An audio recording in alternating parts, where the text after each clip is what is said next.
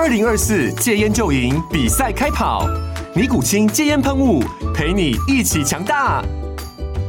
戒烟不容易，单靠意志力戒烟的人，时常无法克服戒断症状而失败。尼古清戒烟喷雾将是你的神队友，简单一喷，药品急速释放，立即缓解七大戒断症状，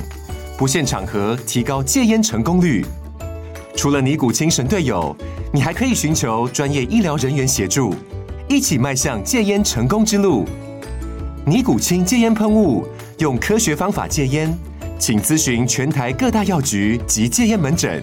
本广告由尼古清戒烟喷雾、卫部药书字第零二七八三五号提供，嘉安嘉护股份有限公司，台北市中山区民生东路三段二号十楼，北市卫药广字第一一三零三零一九零号。尼古清戒烟喷雾，相伴每个新开始。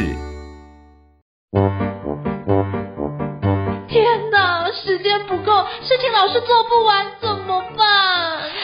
别担心，就让高校人生商学院每周陪你充充电，找到方法不抱怨。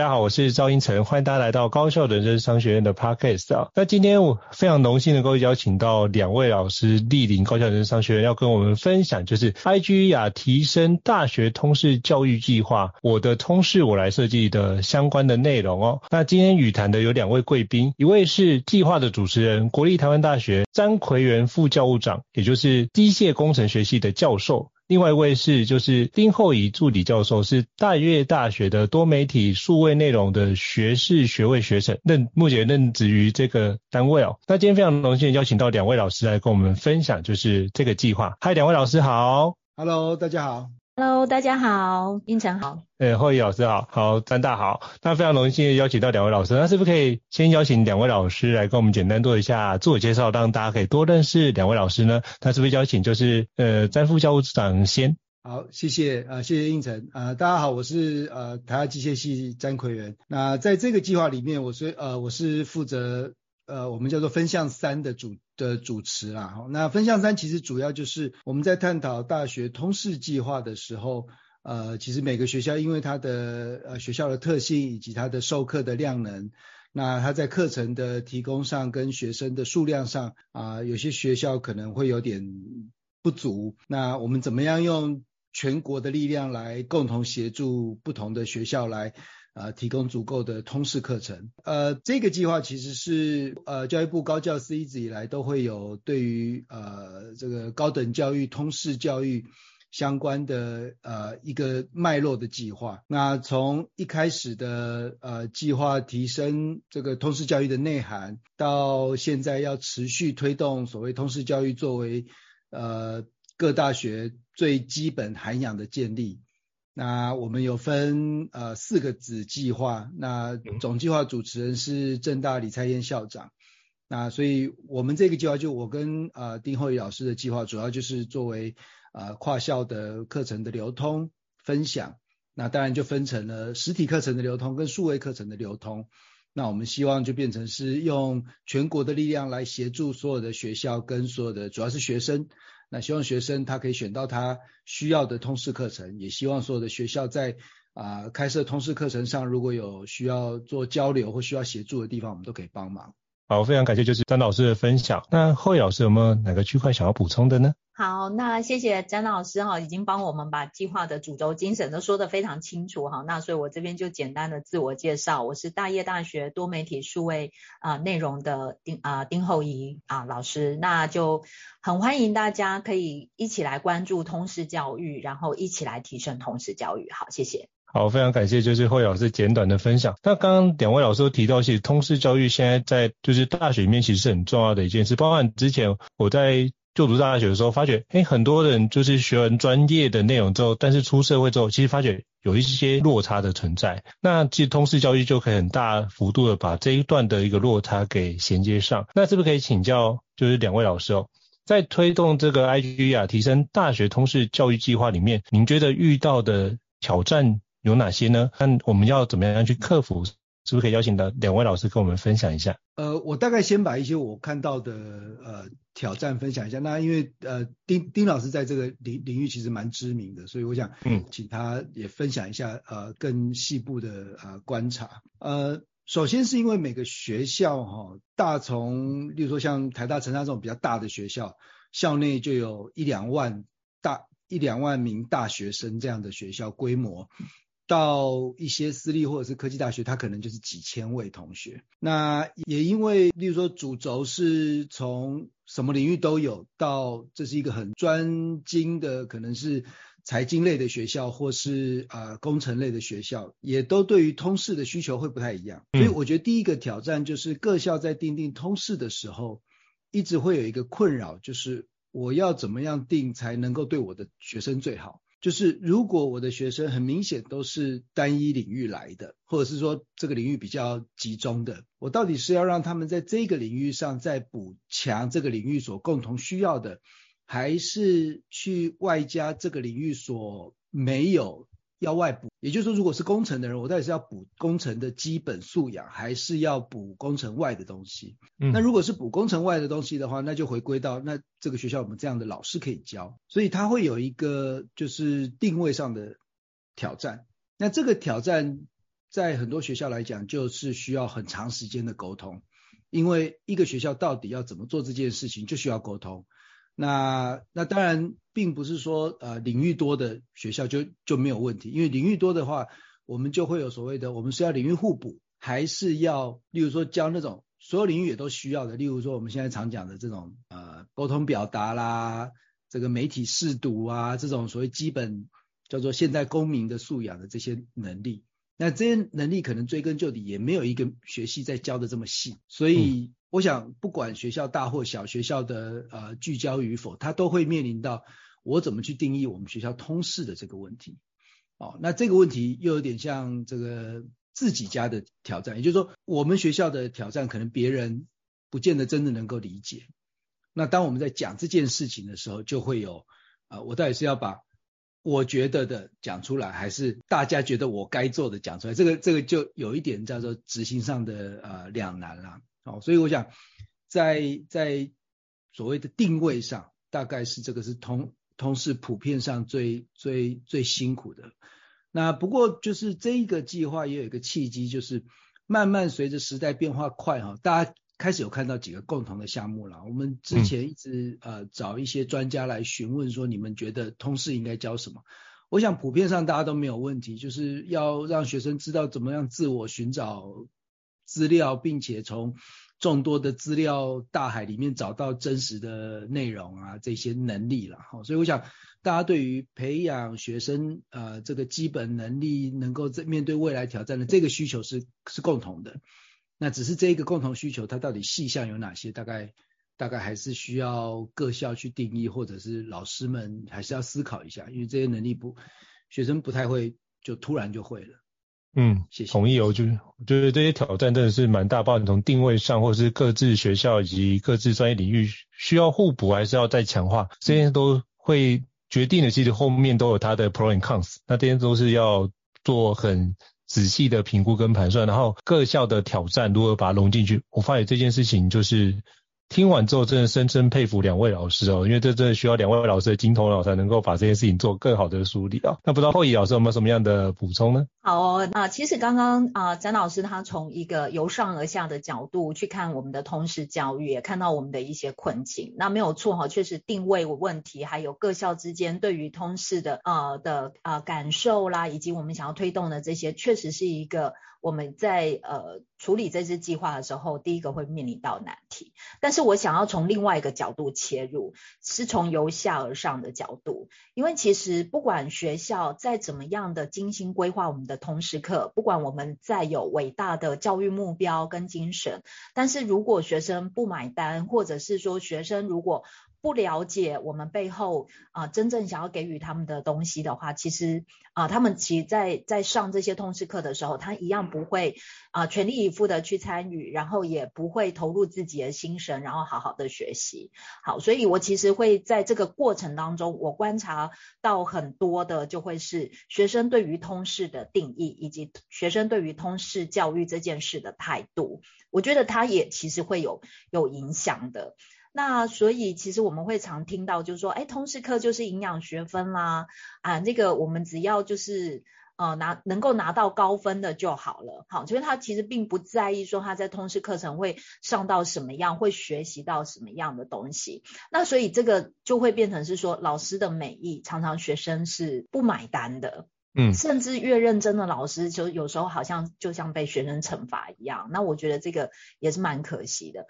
所以其实就是呃，我们在推动这个计划的时候，除了希望就是去呃水平整合了，从上而下去看看，就是说我们能不能把整个产业的趋势或者是世界。呃，对于全球对于人才的这种定义需求的概念啊，透过以通识可以对接的部分把它带进学校，其实我们也更希望说这样的观念能够被学生接受，然后学生能够有自我觉察，然后进一步的，然后理解老师学校对于这方面下的苦心，然后他们也愿意一起投入，一起共同学习。那我觉得这样才是对于整个通识教育是最有用处的。好，以上谢谢。好，谢谢厚仪老师哦。刚刚两位老师在讲这一段的时候，其实我非常有感受，而且我觉得为什么就是这次真的非常荣幸邀请两位老师来跟我们分享这个计划，是因为我真的觉得这个计划太重要了。因为如果这学生没有在这个计划做更好的通识学习，其实到最后我们在做企业内训，我们都是苦主哦，你知道吗？就是以前没有学好的，就会到我们这边来，就要再用不同的方式去教授。所以如果能够在前端就已经有好的一些通识的技能，或是通识的学习知识，其实到后面他在职场就业上也会更加的顺利跟顺遂，包含我前几年也去上的，就是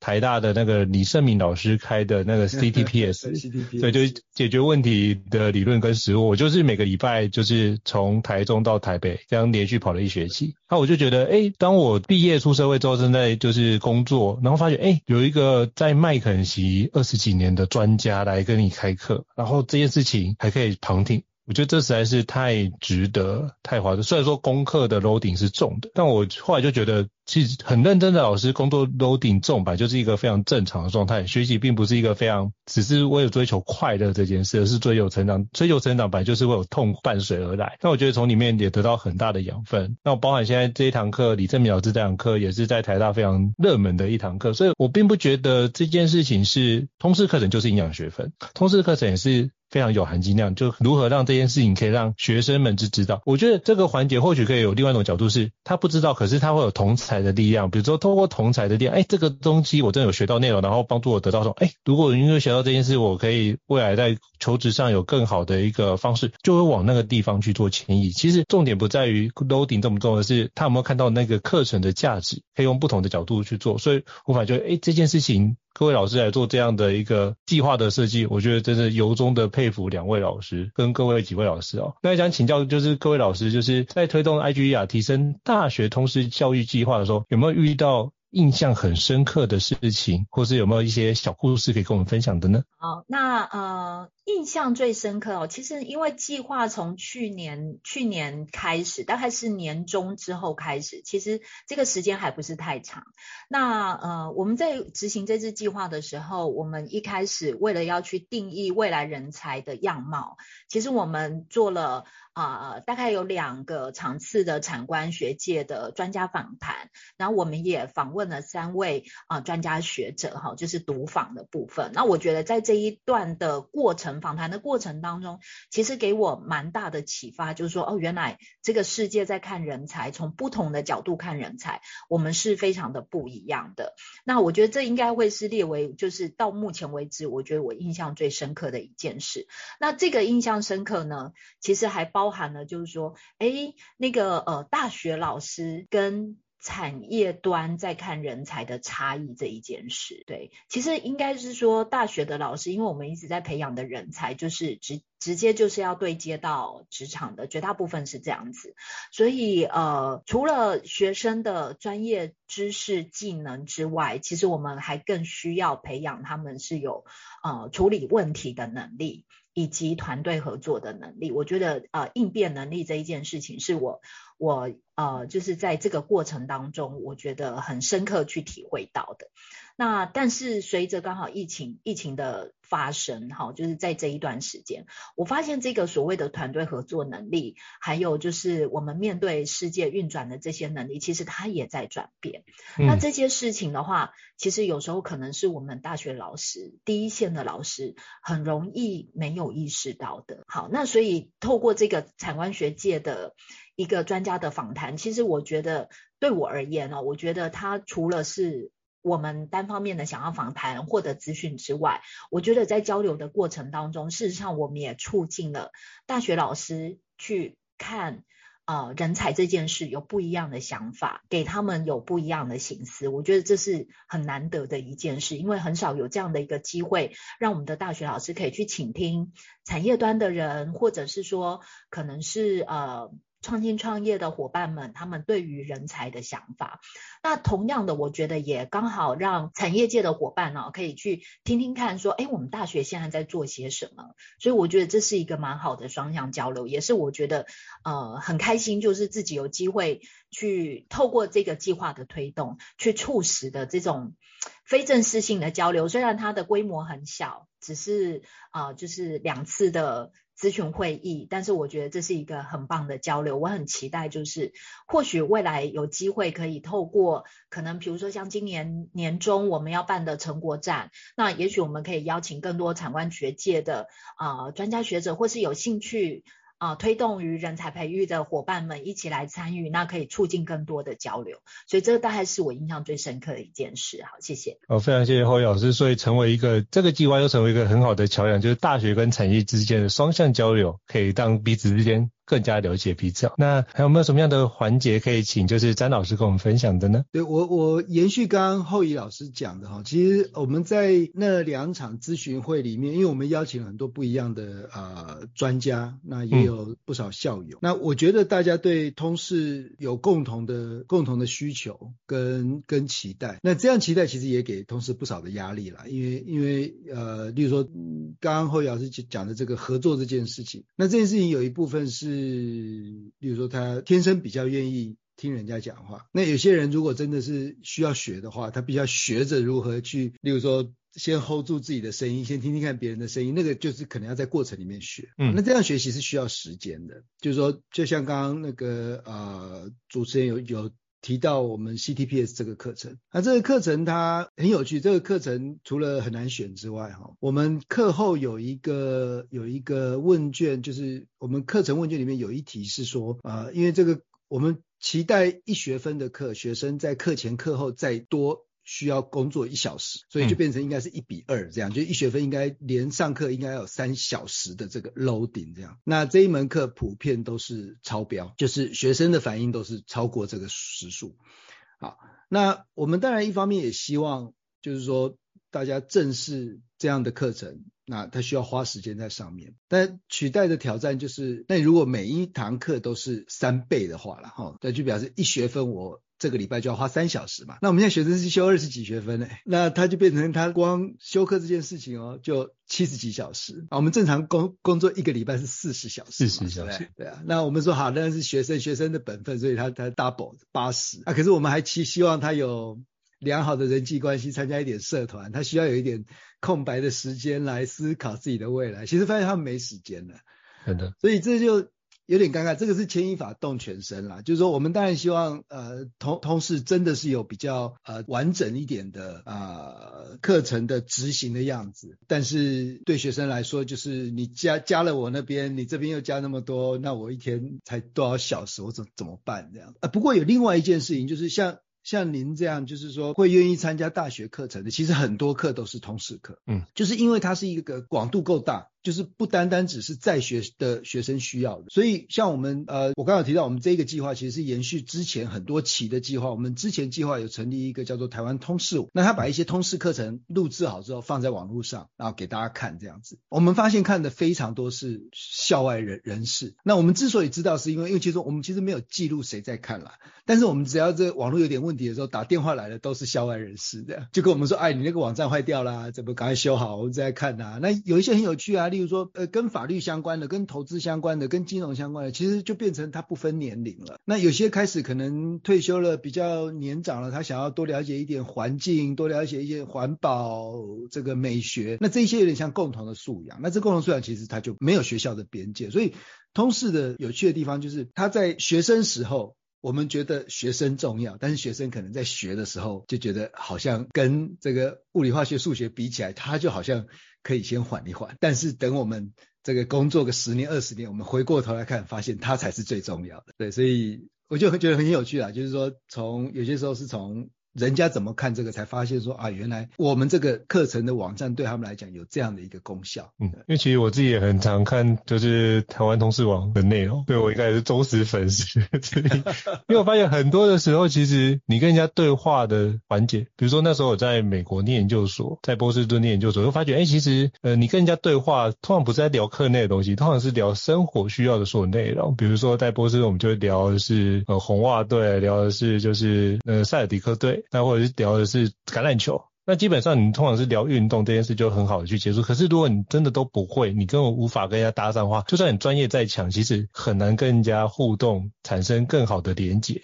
那我觉得这件事就非常非常可惜。所以我在国外有深刻的体验到，所以我后来发现，哎，其实通识基本上是什么，跟人家交流的能力这件事情是很重要。你就透过交流能力，才可以彼此建立起信任感，彼此建立起那种共鸣感。跟在一起的状态就 here and now，所以我觉得通识反而是我现在一直觉得非常重要，而且通识的区块是你人文的底蕴。科技再强，如果没有人文做支持，那科技也是一种非常冰冷的一个科技哦。所以我觉得刚刚就是老师讲的非常非常完整，就是透过这个方式去发觉，哎，这是一个非常有趣的现象。大学学生觉得这不重要，可是绕完一圈之后才发觉，哦，原来这件东西都一直有，这宝藏就在身边。那如果已经意识到了，那通常把这学起来，你就可以在未来就会少走很多的冤枉路。我那时候在想说，哎。或许老师们可以让孩让同学们知道说，到底你未来毕业之后去外面或者去职场要上这些课，你知道花多少的钱？为什么觉得这件事情是宝？因为你知道，比如说像要邀请像薛蛮老师这种、李胜敏老师这种等级的专业的麦肯锡的专家到企业分享，要多花多少费？而且如果是要 coaching 的方式认证，那个没有超过七位数是绝对做不到的，所以只是认证几个人而已哦。那你现在可以在这个部分一学期让你好好的锻炼好这件事情，我觉得那个区块用时间的。的环节来看，我真的觉得是超值了，就是远远比你现在缴的学费多非常非常多。所以我觉得或许可以这样讲会比较功利一点，但是我觉得有时候孩子可能不了解那个价值的所在，那或许可以用转换一个价值，让他知道未来这个区块有什么样的好处，然后带回来。而且我知道很多助教，包含一毕业就很多的外商工作，那我觉得这件事情就发展的很好。就我真的觉得这个是。如果可以，可以多多类似的这样的一个非常基础的通识课程，就有劳两位老师们的一个推广，我觉得对于大家是一个非常重要而且一件事哦。那也想请教两位老师，就是那这次有一个我的通识我来设计，请教两位老师，这次有什么样的内容课程以及什么样的特色，以及为什么要这样子来做相关的通识课程的设计呢？是不是可以邀请两位老师跟我们分享一下？我那我先邀请，先描述一下我们会有这样规划的原因。那因为这个是后裔老师规划的，所以我等下再再再麻烦他补充。那因为其实我们会发现一件事情，就普遍上在学校的氛围里面，我们逐渐发现学生在做很多东西，其实不见得全然是学校老师可以了解或会的。那不代表说我们不会，只是就是说我们没有惊觉说这件事情他们需要，或没有惊觉说这件事情这样结合起来是有效的。那各大学现其实现在就在做很多所谓的学生发起的一些相关的行动。那从最简单的学生自主提一个专案，他要执行，那不管他是去去帮助人，或者是他是去完成一个他的梦想这样子，就学生先自主提提出一个方案。那当然自主的目的就是希望他有他有动机嘛。就是学生有一个学习动动机的话，我们大概就就就就可以少担很多心。那一直到所谓的学生，甚至现在很多不分系相关的呃学校。都可以让学生去去去规划，说你如果是系主任，你想要那个系长什么样子？那他的课程、他的他的元素，那这些课校内有没有？就是有点像自己提出一个自己的 program。那这这个其实也不新，这个在国外还蛮蛮蛮常见。那也就是说，学生可以自动自发发起很多事情。那所以我们才会觉得说，那既然这样的话，那课程 why not？就是让他们真的提出他们想学，而且他们觉得他们很需要的东西了。对，所以所以这个是我们当初在规划的时候。厚仪老师有想到这样的一个一个很重要的元素，必须要放在这个计划里里面。那执行方式，我想还是要问专家，问一下后羿老师。好，好，OK，谢谢詹大。那嗯。呃我想，除了刚刚啊詹老师提到的这个很重要的工作坊的精神之外，我觉得对于我来讲，我去规划这个工作坊背后还有一个很重要的元素，就是学生要能够有动机，其实是来自于他自己有觉察，他自己有省思能力。那这个省思能力，甚至还来自于说他对于这个世界的了解。有时候我们就像啊、我们讲的比较直接一点，就像井底之蛙，就永远觉得自己。已经看到全世界了，因为他就在小小的空间里面。那如果说我们的孩子们，他其实没有看到外面的世界，他其实都不知道自己缺乏什么。对，所以我觉得在这个。呃，工作方的设计最一开始起心动念，其实我是希很希望，就是说，啊、我们常在说台湾的孩子好像缺乏国际观啊，或台湾孩子比较缺乏主动的精神。我觉得有很大的部分是除了被保护得很好之外，因为他们没有机会去探索外面的世界，或知道外面的世界有什么样的变化。所以，如果可以透过呃引导他们去注意到这些全球呃趋势的变化的时候，我相信他们是有自己的想法的。所以比较。重要的一点就是先引发他们有一些自我觉察的能力。那再来第二个就是说。呃，我们常说新时代的孩子常常为了反对而反对，或者是说常常就是呃不喜欢这个课程，就是先在网络上把老师臭骂了一顿哈。但是你说让他要提出什么样改进方法，他可能也提不出来。那我觉得很重要的一个呃原因可能会来自于说，因为他其实对于整件事情的脉络不了解。所以以至于说他没有办法提出一个很好的建议，所以在这个过程当中，如果我们可以引导呃学生他第一个有自觉、自我觉察，有了自觉之后，接下来他能够愿意透过一个有脉络的方式去了解一件事情的成因，然后了解一个事情它是怎么样被形成的，然后我们用一个游戏规则。来教他们这个游戏规则之后，让他们用游戏规则方式提出他们的建议，理性的建议，有意义的建议。那其实这也是在啊训练他们的思维逻辑以及解解决问题的能力。所以综合以上哈，刚刚。啊，詹老师提到的，还有我刚刚提到的这些元素，我们就去啊、呃、设计了这个我的通识我来设计的这个工作坊。那这个工作坊呢，其实是一个呃比较倾向一个黑客松的一个形态，所以呃结合刚刚的元素啊，我们希望期待它是一个两天一夜的活动。那在这个两天一夜的课程里面呢，我们首先就是带着孩子们来思考。未来人才的样貌是什么？也许我们先引发他去思考这个世界的人才架构是长什么样子，然后有哪些啊、素材的来源，提供给他去思考，也帮助他去定义，去想想看未来四十岁的自己他会是想要长什么样的自己。那这个可以是包含职涯的，也可以是一个生涯的，他不一定是要跟职涯有对接，他也许想象的是呃工作以外的人。我这一个人，我四十岁的时候，我有什么？然后我想要成为什么样的样子？然后从里面呢，再带着他去拆解出，那我要成为这样的人，我需要具备什么样的能力？我需要被装备什么样的东西？不管是知识的，不管是技能的，或者是我的自己的素养、我的涵养、我的态度等等各方面。那啊、我们再来带他去思考说，哦，原来一个课程的规划。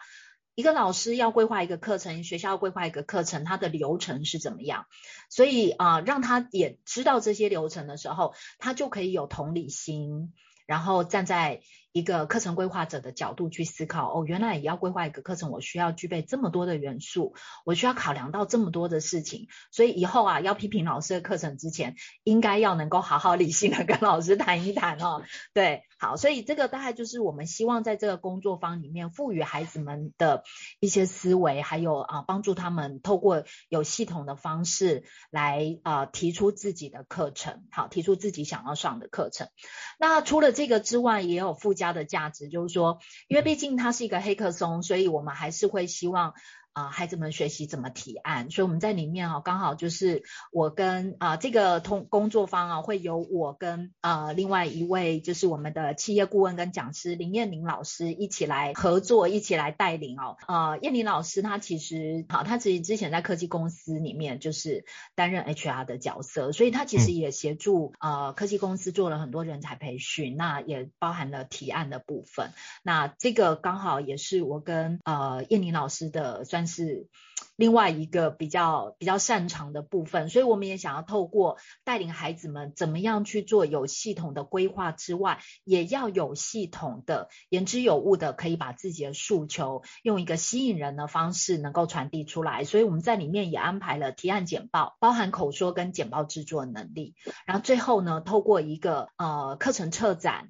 还有一个课程发表会的方式，然后把他们规划的课程给给传达出来。那我们就也邀请就是产官学界的一些啊、专家们来担任评审哈，帮我们票选出啊、最适合的通识课程。哎，这边呢要特别说的就是，呃，我们选出来的这些课程呢，确实我们会在啊、下半年度的话，我们会透过我们这支计划，我们这支教育部的计划的话，它其实还包含了。呃，其他不同的子计划，包含呃，也包含了很多学校老师一起共同合作来去推动的。那我们就会在全国的通识教育来征课哈，就是向通识教育的老师下战帖。好，那呃，就是来帮助我们的学生圆梦，可以真正的去上他们心目中理想的通识。那其实呃，从另外一个角度，我想要来。来切入去谈这个工作方式，所以表面上它看起来是一个学生的工作坊，但是其实后段它的影响，其实我们看到的是，除了学生他能够比较有意识的去了解自己，解构自己的未来，还有就是呃。能够有一个呃比较精准的系统性的去提出自己的想法之外，其实这个想法也能够带给老师有另外一层的思维。原来我们的孩子思考的是这些，这个就如同詹老师刚刚提到的部分，其实回扣过来，他其实是给老师给学校有另外一个醒思的机会，去听听看孩子们的声音。好，大概我先介绍到这边，好，谢谢。好，就非常感谢詹老师跟就是慧老师的分享。那其实就是几个部分，就是让孩子有学习动机。然后自我觉察能力、独立思考能力，避免就是去脉络化，因为我发现很多东西去脉络，我们可以把那脉络化找回来，让自己有 critical thinking 的方式。那透过我的通识馆设计，就可以把相关的内容。跟老师们做对话，其实了解你参与这样的部分，就更加清楚知道，呃，到底怎么样做一个课程，做一个好的课程是非常非常不容易的。那我想到一句话，就是多理解才有更多的谅解，彼此都能够了解之后开始对话，然后沟通就会产生更多有意义的关系哦。我觉得这是一个非常重要的一个内容。那包含就是我也跟就是林燕老师跟透老师也合作过，那之前就是在总统教育论坛也跟就是 Chloe 老师一起合作，那我就发现，哎，Chloe 老师真的非常会教哦，我真的觉得。后羿老师真的找到非常好的合作伙伴，恭喜你！哎，希望的工作方可以非常顺利，可以成功。那也想请教，就是两位老师，就是补充一下吗？因为刚刚是后羿老师讲的，就是有一些东西真的，我觉得还蛮蛮重要的。呃，我们在我们在非常多的这个尝试里面啊，那我们发现，你把越多的主导权丢给学生，一开始当然他他们当然会会好奇，会。会先确定你到底说真的说假的吧，好，那或者是说你你你你会不会只是表面上尊重，其实你有你的做法？就我我觉得跟学生会有一段时间的沟通期，可这个沟通期只要一过了，他发现说我做什么好像就是我说什么好像都做得到了这件事情的时候，我觉得他们的潜力就会出来了。那让他们拥有主导权，然后让他们知道说学习这件事情是规划执行，再加上去检验。那这整个过程，我觉得他可能提的是只是一门课，他可能提的只是一个课程里面的其中一个小小活动。但是我们之前有这样做过的同学，其实他他他这样的精神，他就一直一直。应用在其他的学科里面，那你就发现这个人其实就醒过来，就是说有参加过这样子演练过一次的人，他对于自己能做到的，或者是他对于这个这个这个社会可接受，这个社会到底可以让我做到什么样地步的那个边界就变得比较宽广。那我觉得他们的勇气来了，哈其实学生还是蛮厉害。那只是我们常常就是看到学生不好的地方，就是看人家缺点都很容易嘛，对。但是就是其实学生还是蛮蛮厉害，只是就是他的厉害跟我们现在能够。开给他的那个那个缺口可能不太一样，那这个就是双双方要磨合的地方啊。所以我觉得经由一次又一次的活动，因为这个工作方不止一次嘛，我们经由一次又一次的活动，多让他们有这种这种这种尝试试验。那我觉得这个精神是希望多让大家知道的。嗯。好，非常谢谢詹老师的补充。其实我刚刚就从您的这这段分享，我就想说，可能就是参加的学员就从我的通识我来设计，透过这样的学习之后，应用到变成是我的人生我来设计。我觉得这有这样的一个背后的意涵存在，就可以让整个的一个学习技能可以做学习成效的转移。我觉得这才是一个非常重要的环节，就是学完的内容可以实际应用到他的生活上，他的人生上。那我相信这样课就会有它的非常重要的价值的存在。那也想请教两位老师。就是那这场工作坊 Hackathon，就是我的通事我来设计的 Hackathon，何时会可以就是进行的时间是在什么时候呢？那在哪边可以做报名？那报名在什么时候会截止呢？可不可以邀请就是老师跟我们分享一下？OK，那这个部分我来分享好了哈。那这个工作坊呢，呃，其实我们在大概在今年的上半年度，大概就是在七月到八月之前，我们预计要办理有五个场次。所以，我们第一场次会是在二月十六到十七号，然后会在啊、呃、淡水的摩斯安心学院来举行。好，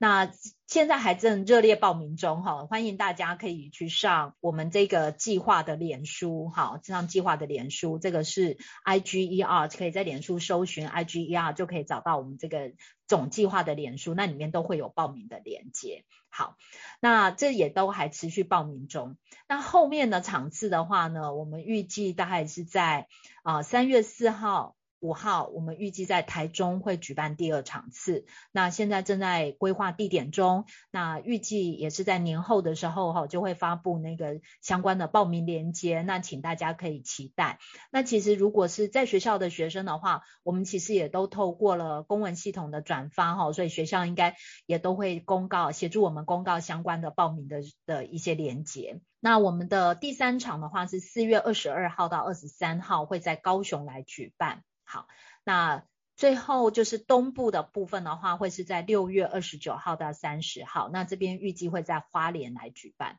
那最后一场上半年度的最后一场，七月十二号到十三号呢，我们再回到台北哈，会在啊正大这边的场地哈来去举办。好，那预计啊在整个。上半年度五个场次办理完毕之后，我们还会在七月十四号会有一个成果的发表，就是连同我们整个计划哈，会有一个啊成果发表。那很邀请大家，就是有兴趣的可以一起报名参加之外，啊如果。报名太热烈哈，没有办法参与的话，也欢迎可以来参加我们的成果展。那我们预计在下半年度呢，啊会视状况而定哈，来去调整哈，我们整个呃黑客松工作坊可能还会有新推出新的系列。那此外，我们其实这一次在整个呃宣传报名的过程当中哈，很意外的，其实我们也有高中生来询问可不可以参加哦。好，那另外还有就是学校的老师也很热烈的，呃不管是私讯。哈，或是 email 来询问说，哎，他们也很想要参与，可不可以假扮大学生来参与哈？好，所以我们可能预计也会在下半年度哦，针对这个活动，那我们背后的呃整个课程设计的概念，然后我们的引导方式，以及可能对老师们比较有用的一些方法，我们也可能会去办相关的老师的工作坊，那都很欢迎大家可以。持续的就是关注我们，然后给予我们一些指教，这样子。好，谢谢。好，霍老师，请问一下，这这参加这个 Hackathon 是需要费用的吗？啊、呃，不用哦，这个就是不用的这么划算，不包含住宿、交通还有餐食的部分，哈，都会由计划来指引。对，好。这是太佛心的一个计划了。对，先感谢两位老师。那因为我自己做培训这么多年，也有到摩斯的安心学院，我也用非常多次啊。这是摩斯汉堡的专属的训练场地，所以其实基本上一般不对外开放。所以如果难得有机会的话，我觉得诚挚邀请各位听众，可以推荐你身边周遭的正在就读，比如说呃大专院校的大学部或者是硕士的在学的学生都可以参加。所以既然是免费，我觉得这件事情更要好好的把握。你知道这这两位老师在业界要花多少钱才能够聘他们来上课吗？请大家不要错过，就是一定要好好的把握这样的机会哦。这是一个非常棒的环节。所以到时候我们把这相关计划的连接、报名连接放在我们这一节 Podcast 的资资讯栏位里面，再提供给各位大给各位可以做相关连结。那现在人数就是所剩的名额不多，请大家一定要踊跃报名参加。那如果到时候没有报到的话，就是只能往后面场次。开放的时候赶快报名，就相信我，你一定会得到很好的满满的收获。好，再次感谢就是两位老师今天莅临高教人生商学院来跟我们做这么精彩的分享啊，也祝福两位老师这个计划都能够顺利的推展，让更多的大学生能够得到更好的收获，也让更多老师能够有不一样的一个听见大学生的声音，然后彼此之间得到更多的一个了解。谢谢两位老师，谢谢，谢谢，谢谢，谢谢，谢谢，拜拜。高校人生商学院。掌握人生选择权。